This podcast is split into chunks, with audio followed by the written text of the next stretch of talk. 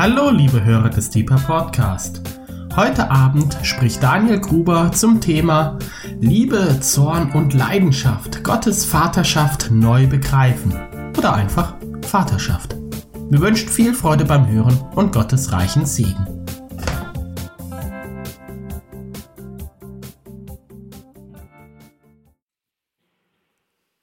Das ist schön.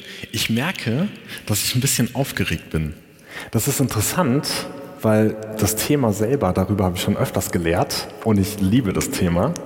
Das haben wir zum Beispiel in unserer für gewöhnlich in unserer Gebetshausschule, zehnwöchige Schule im Herbst.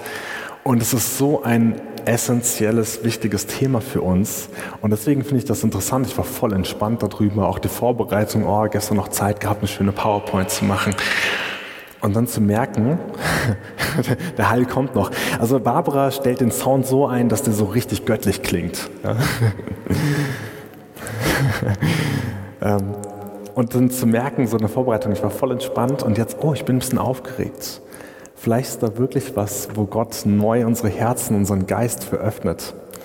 Denn das Thema Liebe, Zorn und Leidenschaft, Gottes Vaterschaft neu begreifen, das ist ein Thema, was ich mit Katharina zusammen mache. Die wird nächste Woche Dienstag den nächsten Abend machen.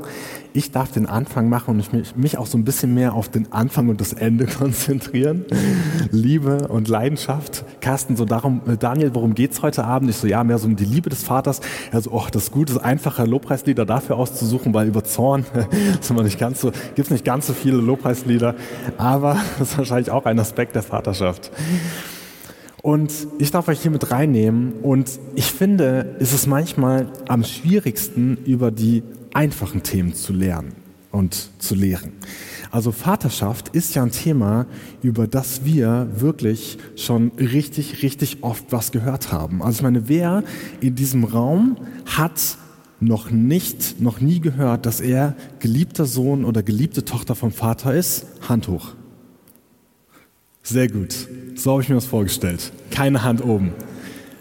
Das ist ein Thema, was wir wirklich schon richtig oft gehört haben. Du bist geliebtes, geliebter Sohn, geliebte Tochter vom Vater. Eine absolut zentrale Sache. Aber ich habe das Gefühl, wir haben das manchmal schon so oft gehört, dass wir so ein bisschen abgestumpft sind für dieses Thema. Also ich hatte selbst mal eine Phase, das war vor allem bei mir so Mitte Studium, wo ich dachte, ganz ehrlich, die Christen, die übertreiben manchmal mit dieser ganzen Lehre über Liebe. Also ernsthaft, die sollen mal weniger darüber reden und mehr praktisch Dinge tun, Sachen umsetzen. Ich dachte wirklich, dieser Satz war in meinem Kopf, Liebe ist überbetont. So, wirklich.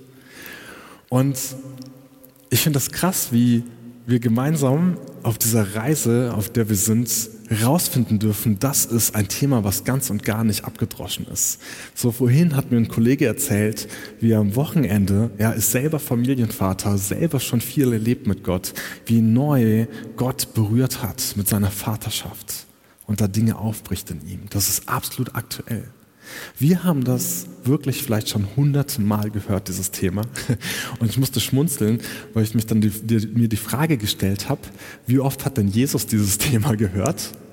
Und die Antwort ist ganz einfach, genau zweimal.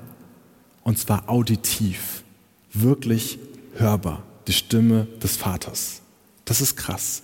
Wir haben im Neuen Testament dreimal, soweit ich das richtig in Erinnerung habe, den Bericht dass der Vater zum Sohn, also Gott der Vater, zu Jesus Christus dem Sohn hörbar gesprochen hat, dass die Menschen drumherum sich erschrocken haben und es entweder gehört haben, wirklich, was gesprochen wurde, oder gesagt haben, oh, was war das? Das muss ein Donner gewesen sein, irgendwas war da. Also auditiv was wahrgenommen haben, dreimal. Und zwei von diesen Stellen schauen wir uns an.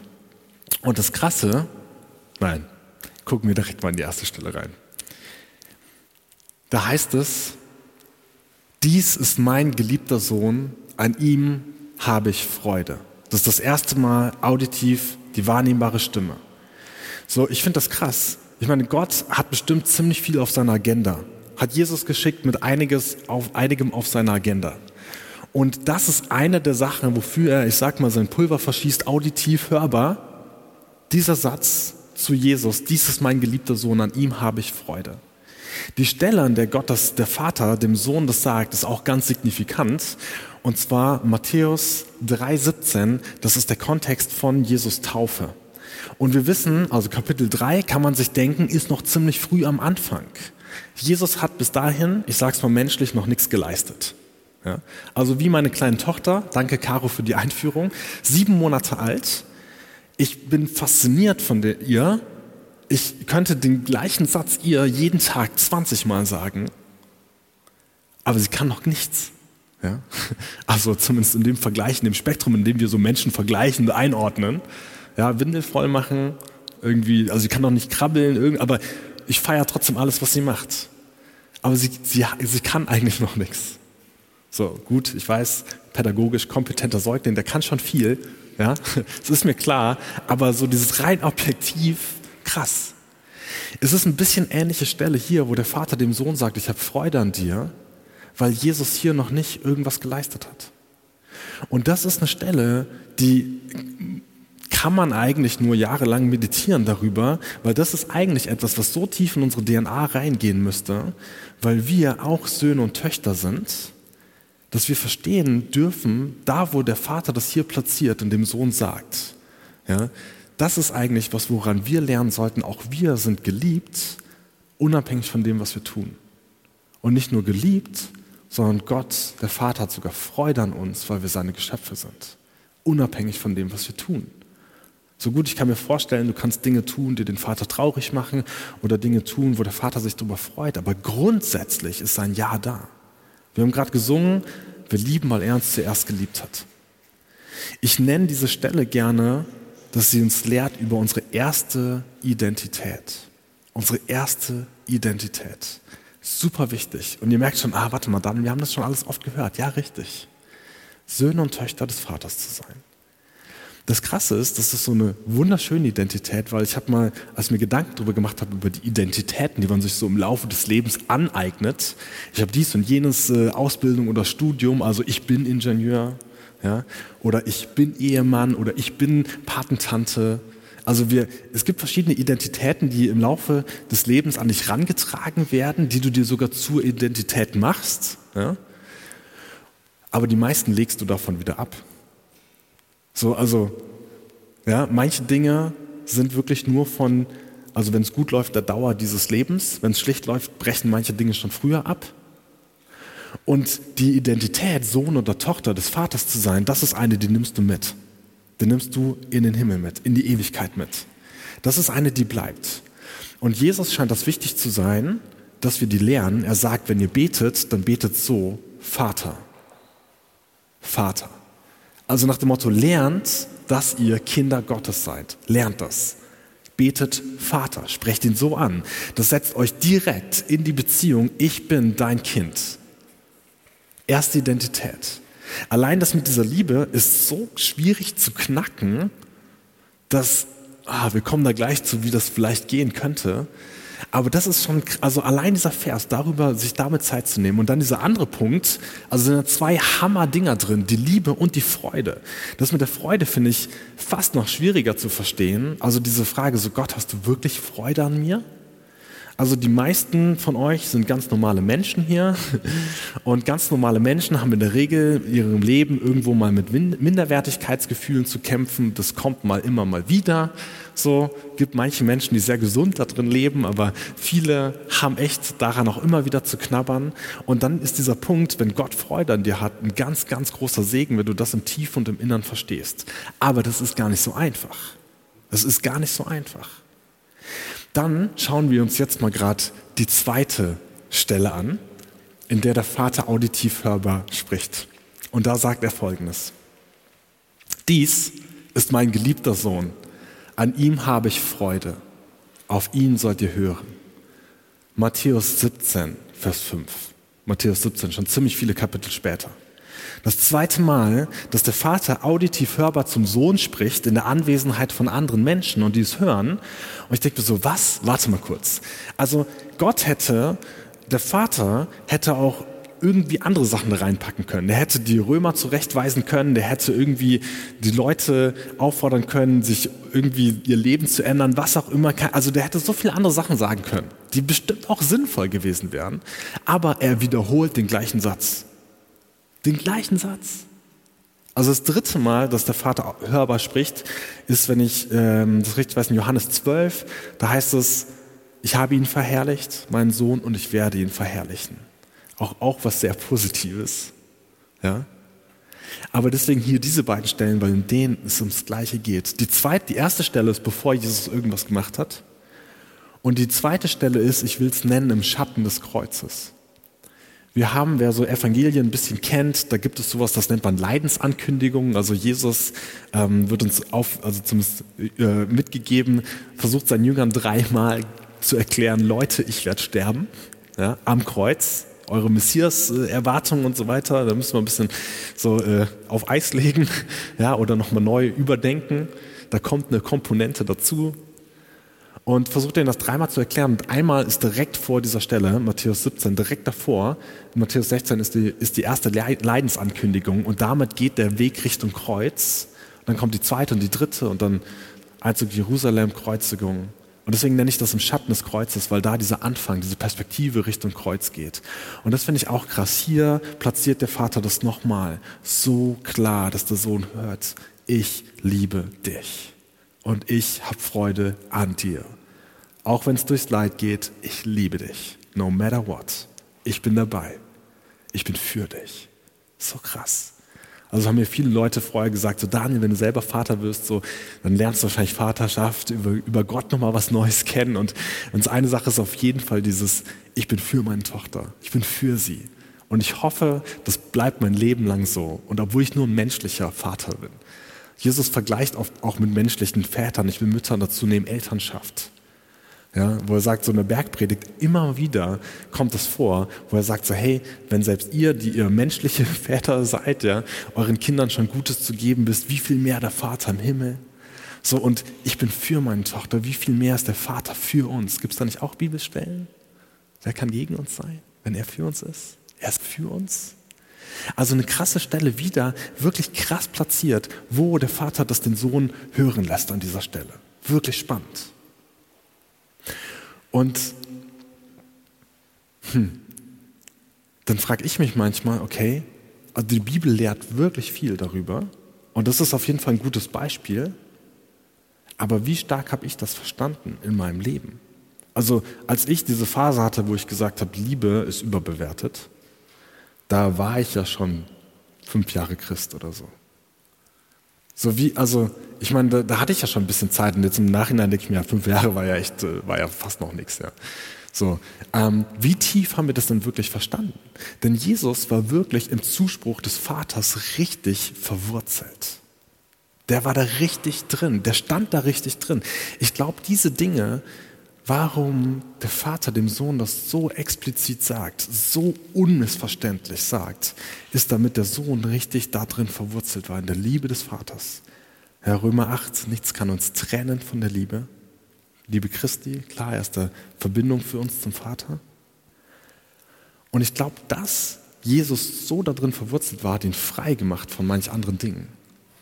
Frei gemacht von der Erwartung von Menschen es diese Momente, wollen sie ihn gerne äh, äh, König zum König machen, krönen. Jesus sagt, nee, das ist nicht mein Auftrag. Hey, das ist eigentlich eine coole Nummer. So frei von der Wartung von Leuten, der konnte total frei dem Auftrag des Vaters folgen in so vielen Dingen, obwohl er Leuten vor den Kopf gestoßen hat, Leute damit enttäuscht hat, ja, wie auch immer. Und ich denke so, boah, ich will lernen davon. Jesus scheint so verwurzelt zu sein, der Liebe des Vaters so gegründet zu sein, dass er echt gelernt hat, unter dem Blick des Vaters zu leben. Als ich das letzte Mal hier bei Deeper gelehrt habe über Reich Gottes Werte, war einer, ja, dieses Vertrauen zum Vater, unter dem Blick des Vaters leben. Nachdem ich das hier gelehrt habe, saß ich wieder zu Hause den Tag später und habe das selber mir nochmal so zergehen lassen. Ich dachte so, Herr, Vater, ich will tiefer in deinem Blick leben. Ich will das wirklich lernen und nicht nur sagen, nicht nur lehren. Ich will das wirklich tun, in deinem Blick zu leben. Dass ich weiß, ich tue Dinge für dich, nicht aus der Erwartung von anderen Menschen heraus. Nicht irgendwie, weil ich mir Anerkennung verschaffen will, nicht weil ich gesehen werden will, weil das brauche ich doch nicht. Wenn der Vater mich sieht, dann brauche ich das doch nicht, dass andere Menschen mich sehen. Dann brauche ich das doch nicht, irgendwie, dass ich Dinge nur mache, um mich füllen zu können mit was anderem. Wisst ihr, in der Schöpfungsgeschichte gibt es diesen Moment, wo der Vater sagt, äh, Moment, lass uns, das ist der erste Bericht, im zweiten Bericht, da, da, da wird uns beschrieben, dass Gott den Menschen formt. Und das Wort, was hier für Formen steht, also hebräisch anzubringen, ist nicht immer hilfreich, aber in dem Fall liebe ich es echt. Und zwar ist das Wort, was hier steht, das Verb yazar, das heißt formen oder bilden.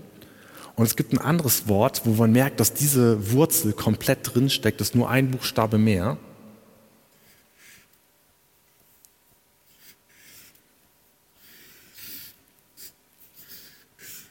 Und zwar ist dieses andere Wort, ein Buchstaben mehr drin, Jozer, das ist der Töpfer.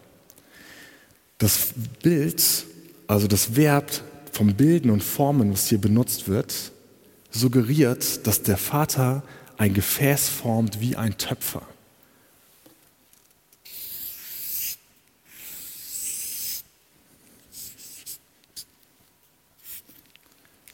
Ein Gefäß, was darauf angelegt ist, also er nimmt nicht nur einen Tonklumpen, hier zapp, klotz, Adam und Eva, ja, Adam, sondern ein Gefäß formt. Das ist das, was ich was für mich da rausspricht von diesen, ja, von diesen, wenn ich da reingucke in das Hebräische dabei, der Töpfer, der ein Gefäß formt, was angelegt ist, darauf gefüllt zu werden.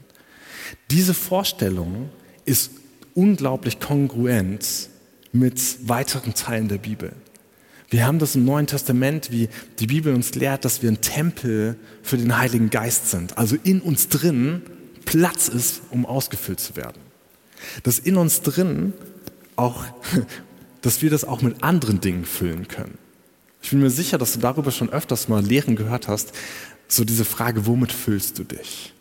So mit welchen Dingen füllst du dein Leben? Mit welchen Worten von außen, mit welchen Serien, mit welchen Büchern, mit welchen Freundschaften etc. So womit füllst du dich? Und es ist tatsächlich so, dass man ganz oft, wenn man mit Menschen redet, die vielleicht auch schon echt lebenserfahren sind, die vielleicht schon viele Dinge auch ausprobiert haben, sich mit vielen Dingen gefüllt haben und die manchmal tatsächlich zum Schluss kommen können, nichts macht mich satt, nichts füllt mich aus. So, also wir, wir Menschen spüren, dass wir so ein Gefäß sind, ja, was angelegt ist, gefüllt zu werden.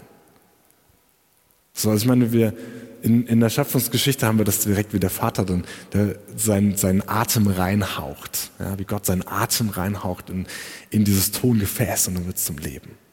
So ein schönes Bild. Und hier kommen wir auf einen ganz, ganz, ganz wichtigen Kern, der für mich ein Zugangsschlüssel dazu ist, wie wir diese Wahrheit ein bisschen mehr vielleicht begreifen können. Und zwar gibt es in Römer 8 muss das sein. Ein Vers, Römer 8, Vers 16, der für mich total aufschlussreich ist, wenn es um diese Thematik geht. Da heißt es, der Geist selbst bezeugt zusammen mit unserem Geist, dass wir Gottes Kinder sind. Der Geist selbst, also der Geist Gottes bezeugt zusammen mit unserem Geist, dass wir Gottes Kinder sind. Wenn du das liest, wird dir klar, warum du dieses, diese Wahrheit, dass du Sohn und Tochter des Vaters bist, unendlich oft hören kannst mit deinem Ohr, mit deinem Verstand, aber es nicht unbedingt ankommt in deinem Innern, weil die Ebene, auf der das passiert, ist die Ebene des Geistes. Der Heilige Geist offenbart das zusammen mit deinem Geist. Das ist so eine tiefe Ebene, die hört sich für uns Mitteleuropäer total komisch an, weil wir nicht super spirituell unterwegs sind, meistens. Die ist schwierig für uns zu greifen. So, hey, wo ist denn mein Geist? Was ist das denn überhaupt? Der Körper gut, Seele, mh, ja, vielleicht noch ein bisschen, aber Geist. Also diese so im Innersten von uns, da wirkt der Heilige Geist, um uns das aufzuschließen. Auf dieser Ebene ist das. Und ich will euch dazu ein kleines Beispiel geben, wo ich das Gefühl habe, das sind Momente, wo ich das auf der geistlichen Ebene spüre. Ich habe ähm, Lisa, meine Frau, hat Referendariat gemacht. Wir haben geheiratet vor fünf Jahren, dann hat sie direkt Referendariat gemacht, eineinhalb Jahre. Und in dem Fall war auch nicht alles nur rosig dabei, wie das oft so ist. Hannas Mitbewohnerin steckt auch gerade mittendrin. Lehrankündigungen, äh, kurze Nächte, viel Arbeit, ähm, hohe Erwartungen, viel Kritik, dünnhäutig sein. Also ganz, ganz, ne? also oft kann das echt eine herausfordernde Phase sein. Ich bin immer erstaunt, wenn Leute das so mit links wegstecken. Ähm, und das war eine Phase, in der Lisa gerade mitten da drin steckte und es war nicht ganz einfach. Und bei mir war auch gerade eine Phase, in der ich auch nicht nur happy und glücklich war. Und in der wirklich, ne, so die Sachen, wo du dich fragst, so, was mache ich hier eigentlich, wo geht's hin, keine Ahnung, so ein bisschen I don't know. Und es war echt so ein Tag, ich, also wo wir beide super deprimiert waren und meine Frau und ich, wir reden richtig viel miteinander, aber an dem Tag gab es gar nicht viel zu reden, weil wir einfach beide nur Depri waren. Und ich äh, bin früh ins Bett gegangen, so, Hauptsache der Tag ist zu Ende. ja, so, lieg im Bett und das ist eigentlich lustig, das mache ich echt ganz, ganz selten. Ähm, habe mir Ohrstöpsel ins, in, ins Ohr getan und noch Musik gehört das ist eigentlich lustig, gell, mit Ohrstöpseln. Warum nicht einfach irgendwie Bluetooth-Speaker angemacht? Aber wie auch immer, lag vielleicht gerade neben dem Bett, also zapp Ohrstöpsel rein. Und ich habe von Laura Hackett ein paar Lieder gehört, wo sie über die Liebe des Vaters singt. Genau das eine Lied war nämlich dabei, dieses so, ähm, Father, you're all I need. So, du bist alles, was ich brauche. Allein dieser Satz, du bist alles, was ich brauche. Ich meine, wie oft meinen wir den? Also, ich meine, haben wir den mal ernst, also ernst gemeint? Und dann diese, dieser Satz, You satisfy my soul. Ja, meine Seele, oh. Und singt noch ein paar andere Dinge aus über die Liebe des Vaters. Unglaublich schön, wie sie da diesen Teppich ausbreitet davon. Und ich bin da und ich höre diese Worte über die Liebe des Vaters und dann kommt meine Frau dazu. Ich tue einen Stöpsel ins Ohr, wird nichts gesagt, einfach nur zapp rein, habe gespürt, boah, es tut gerade so gut. Und uns kullern die, die Tränen über die Wange und wir spüren, wie als wird die Liebe des Vaters uns zudecken. Das war so krass. Und ich habe das Gefühl, das war nicht in meinem Kopf, nur weil die, die Lieder gerade, weil, oh ja, stimmt, ich bin der geliebte Sohn. Sondern da war wirklich so die Präsenz Gottes da, die mir das wirklich in der Tiefe offenbart hat, die so durchdringend und so schön war, dass ihr merkt, dass ich könnte direkt wieder emotional werden über diesen Moment. Ja. Es war so schön zu spüren, die, die Liebe des Vaters ist echt. Aber dazu braucht es diese Ebene im Innersten. Und nicht nur den Kopf und den Verstand, weil dann sagst du irgendwann, okay, jetzt hör mal auf darüber zu reden, das ist überbewertet. Aber wenn es diese Momente gibt, wo das real wird für unseren Geist, für unseren Innern, ist unglaublich, unglaublich schön. Und das war so voll Erfahrungsreichtum. Und nein, die Umstände haben sich dadurch nicht direkt geändert. Also das Referendariat ging trotzdem noch ein paar Monate weiter und hatte seine schwierigen Phasen. Und ich habe auch noch meine Zeit gebraucht, um irgendwie wieder so ein bisschen klarzukommen mit manchen Dingen. Aber dieser Frieden und dieses Ausgefülltsein von diesem Gefäß, dieser Offenbarungsmoment, dieses Element Gottes Liebe wirklich wahrzunehmen, auf eine Art und Weise, wie du es kaum anderen Leuten wirklich erzählen kannst, aber du spürst, es ist eine Realität, die so bedeutsam ist und so wichtig ist, an die du zurückfallen kannst. Krass.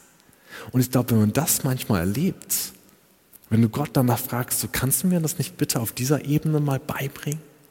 So Momente, wo da Raum für ist. Ich meine, ich finde das ja spannend, dass das so gerade ein Moment war, wo so ein bisschen mehr so das Tal, ja, ist interessant, so wow, aber da drin Gottes Liebe erfahrbar. Ich glaube, er ist auch auf den Höhen erfahrbar, ja, auf jeden Fall. Der feiert mit uns, der Vater. Aber es ist wunderschön auf dieser Ebene. Wir hatten kurz danach deswegen fand ich diese Erfahrung so cool, waren wir bei, äh, war ich bei Campus für Christus hier in Freiburg eingeladen beim Studentenabend. Ähm, genau, so ein bisschen Routine, da öfters. Und dann habe ich an dem Abend, wollten die auch gerne über die Liebe des Vaters was hören. Und ich so, oh, das ist so ein schwieriges Thema, weil das hören wir immer so oft. Und ähm, gut, habe äh, ein paar Gedanken dazu ausgepackt, ein bisschen ähnlich wie heute.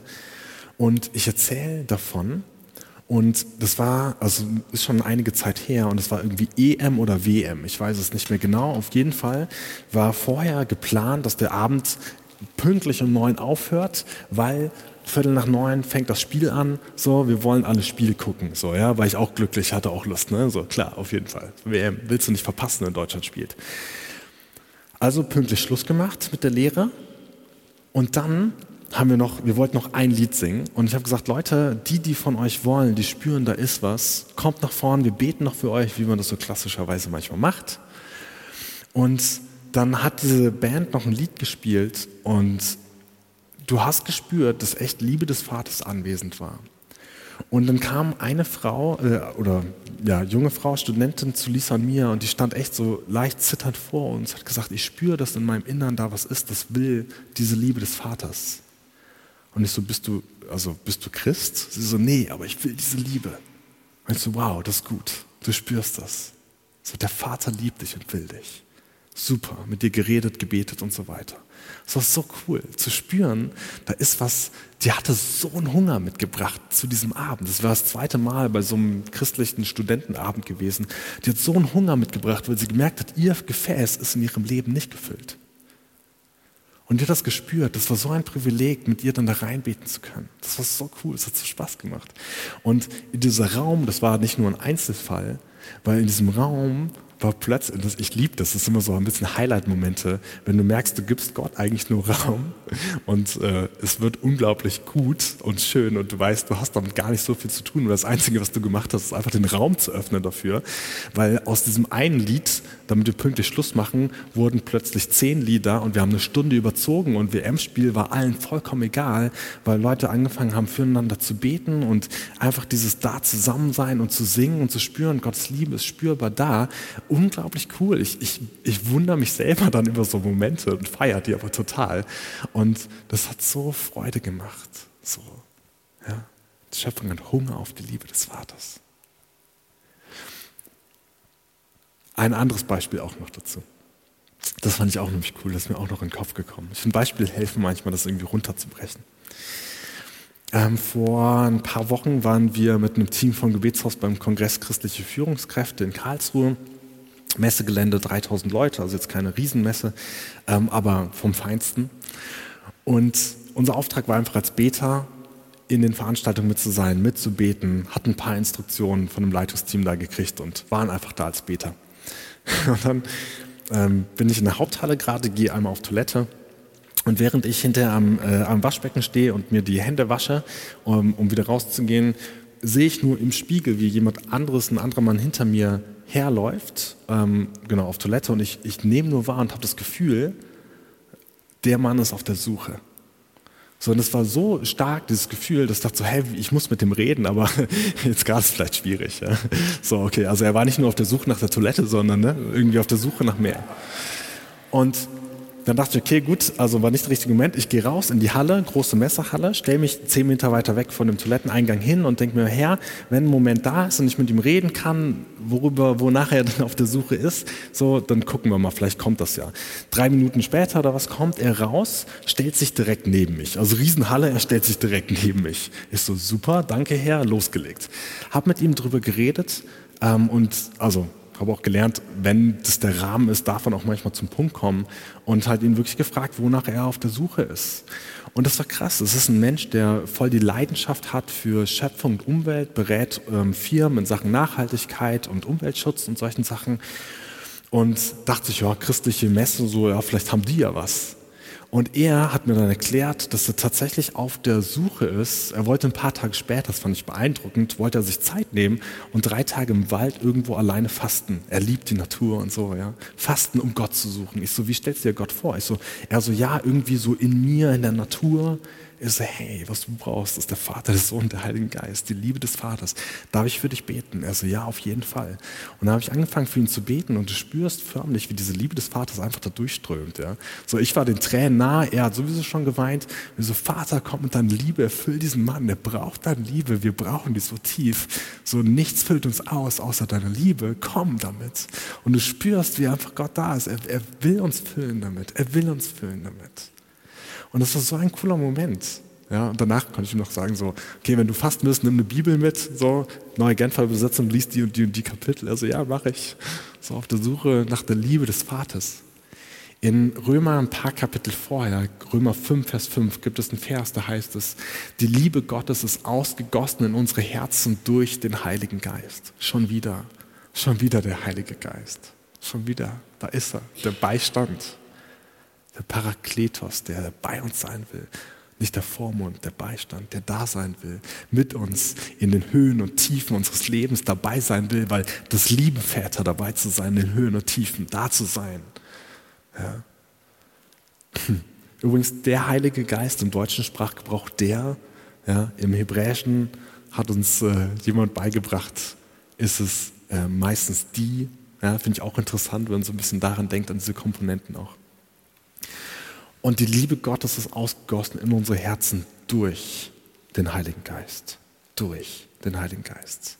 Nicht dadurch, dass du eine Lehre gehört hast und dein Kopf das verstanden hat.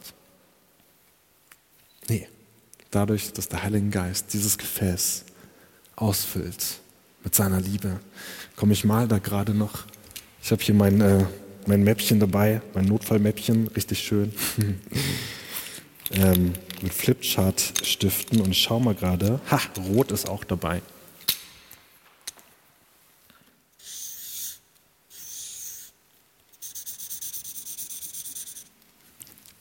Mit dem Herz. Malen wir es ganz aus. So die Liebe des Vaters ausgegossen in unsere Herzen, in unser Inneres, in unseren Geist, in das, wo wir es wirklich brauchen. Genau.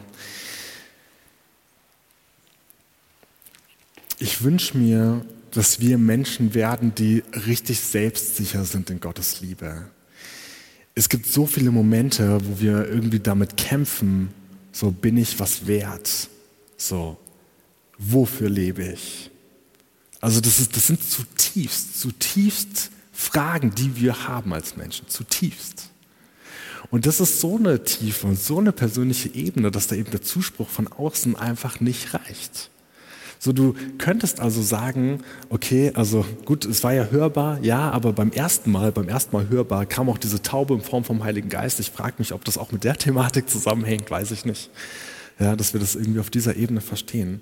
Und ich wünsche mir, dass wir als Christen selbstsicher werden in der Liebe Gottes. Selbstsicher werden, dass wir Fehler machen können. Selbstsicher werden können, dass wir wirklich geliebt sind. Ja, so das, also ernsthaft, dass wir es wirklich spüren, dass wir echt darin gehen, dass Menschen sehen, wow, Lena ist so gesund. Ja, ist sie sowieso. In vielen Bereichen und an anderen wachsen wir zusammen. Ähm, so gesund. Wow, schau mal, was, was ist bei ihr anders? So, was ist da? Was ist da so tief? Womit ist sie auf? Warum? Wir merken, dass die braucht das eine und das andere nicht. Die Anerkennung kannst du ihr geben, aber das ist nicht das, womit sie sich füllt und voll frisst und sobald das irgendwie abnimmt, dann wieder leer ist und danach jagt. Nein, die ist so gesund, die geht gesund durchs Leben durch und ich wünsche mir das, dass wir Christen werden, die selbstsicher sind in Gottes Liebe, gesund in der Liebe des Vaters gehen. Herr Edith, ja, das wollen wir, gesund in der Liebe des Vaters. Deswegen lass uns doch hier einfach ähm, Punkt machen hiermit und dafür beten, dass wir wirklich Vaterschaft neu begreifen. Und ich würde es gerne so machen, dass wir tatsächlich einfach, ah, wie machen wir das denn jetzt? Weil das ist ja nicht nur ein Einzelthema. Wisst ihr, ich will, dass wir wirklich gemeinsam die Liebe des Vaters begreifen. Dann machen wir es so, dass wir ähm, in Kleingruppen zusammen beten, gerne füreinander, dass wir Gott die Liebe des Vaters neu begreifen auf dieser Ebene. Und meinst du, ihr schafft das, einen Chorus zu bilden, in dem wir einmal einstimmen können? Weil ne, als Gebetshäusler, ja, dann ist Gebetsraum gerade hier, ist ja gar kein Problem für uns dann beten wir dafür, dass wir die Liebe des Vaters neu begreifen. Und ich will euch direkt aus der persönlichen Ebene noch rausholen da rein, dass wir als Fürbitte auch dafür beten, dass wir in dieser Stadt und in diesem Land und vielleicht da, wo du herkommst, wow, dass da echt mehr Durchbruch ist von der Liebe des Vaters. Ja? Das ist gut. Dann machen wir gerade Kleingruppen, machen, schließen mit einem Chorus ab. Danke für eure Aufmerksamkeit.